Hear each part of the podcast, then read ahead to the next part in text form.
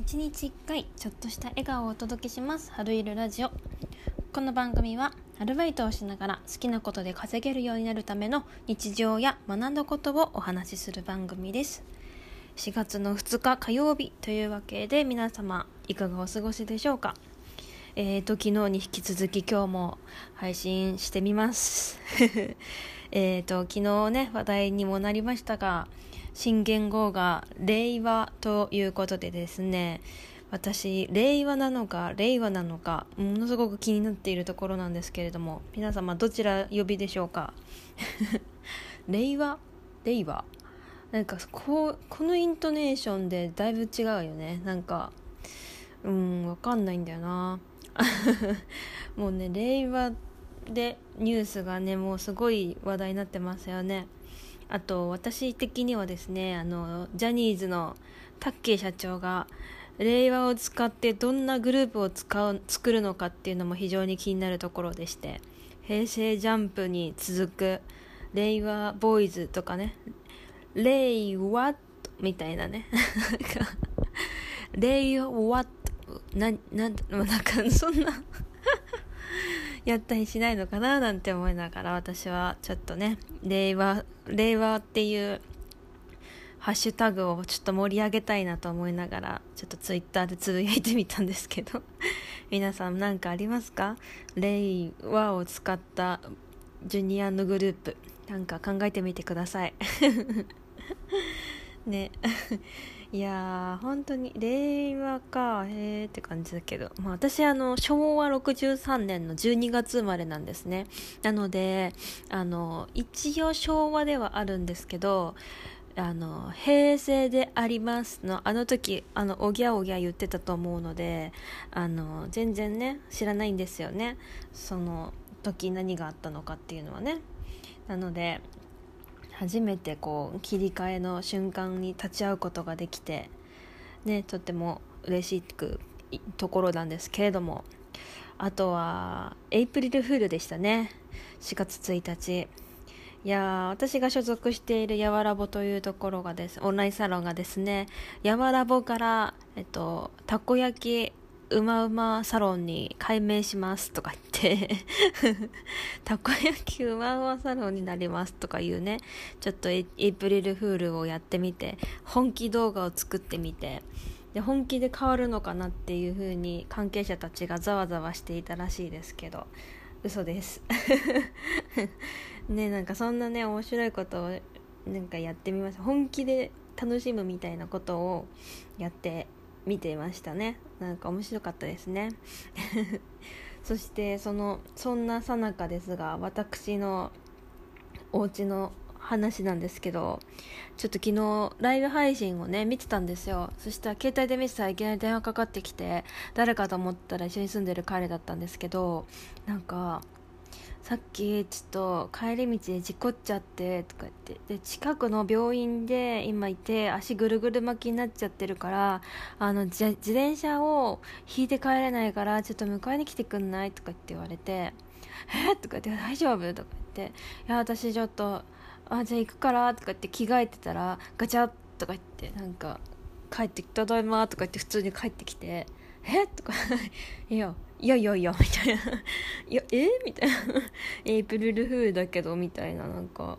ほんとそういうことするんですよね。なんかもう、ね、去年もなんかあったんだよな。忘れちゃったけどもう毎回ば騙されるんですよね。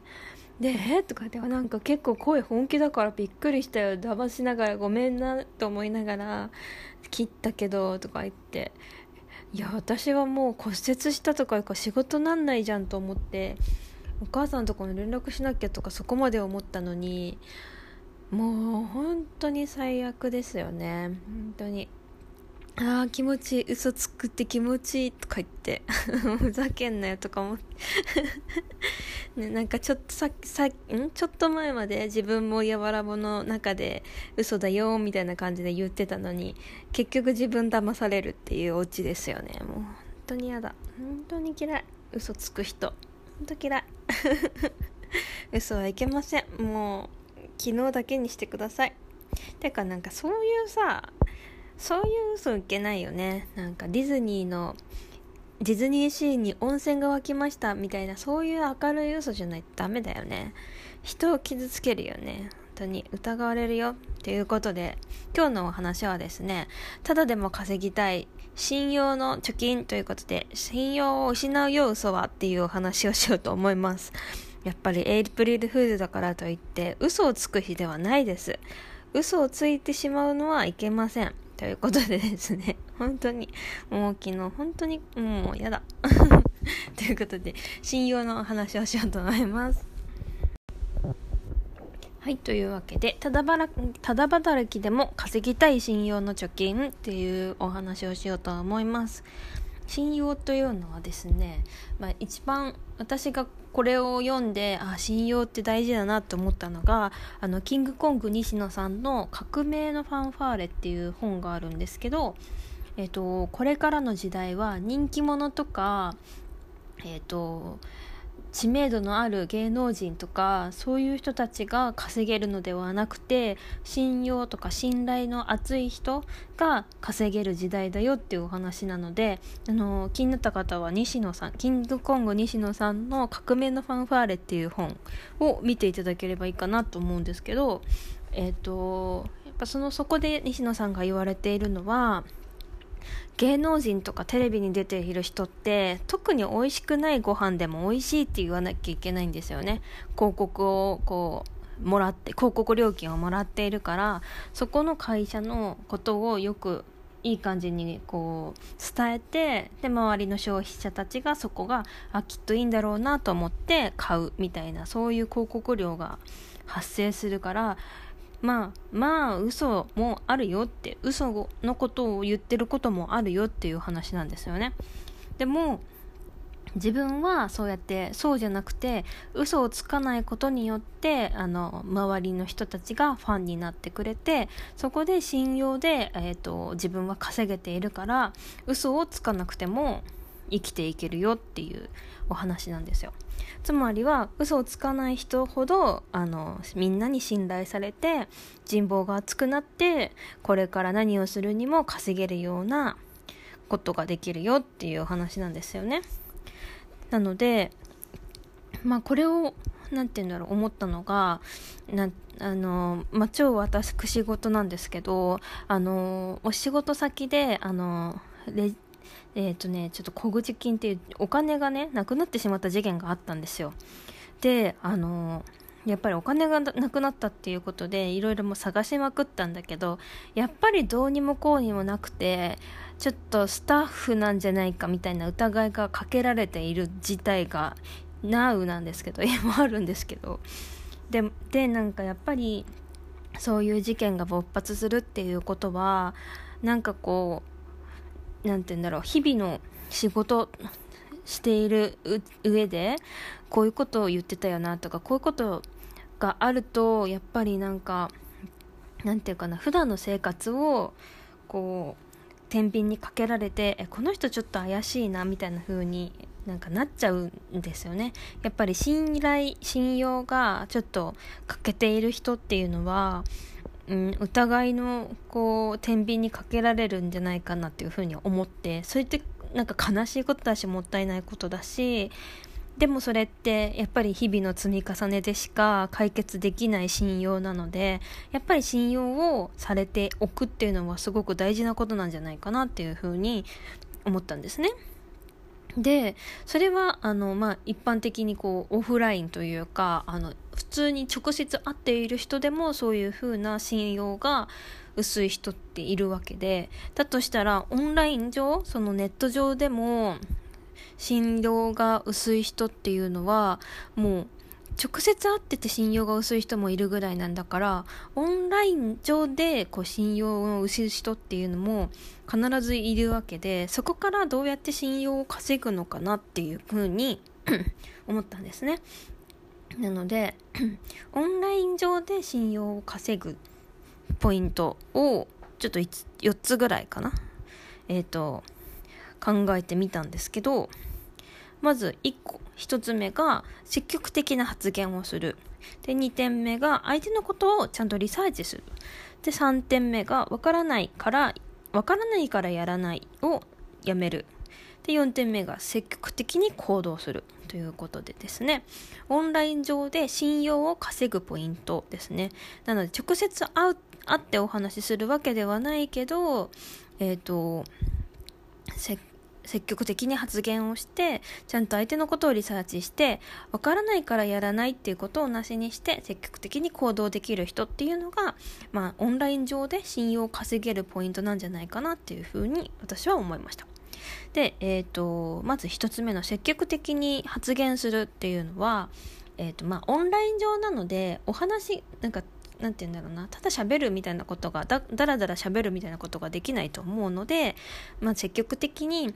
なんて言うんだろう誰かがこう発言したことに対してあ私もそう思いますとかあとこんなの作ってみましたみたいなこと言われたらすごいいいですねとかなんかそういう絡みに行くっていうのかな。積極的に発言っていう発言っていうほどなんか大きなことではないですけどあのこう声をかけてみるみたいなそんくらいのレベルで全然いいと思うのでそうするとただいいねってポチッと押しただけではあの本当に認識はしてもらえなくてその発言をしてくれたことによってあこの人私にこう言ってくれた人だっていう風に認識をするものなんですよね。だからやっぱり積極的に発言するっていうのはこう信用信頼っていうかもう認識レベルであの変わっていくんじゃないかなっていう風に思います。で2点目相手のことをリサーチするということであのまあ、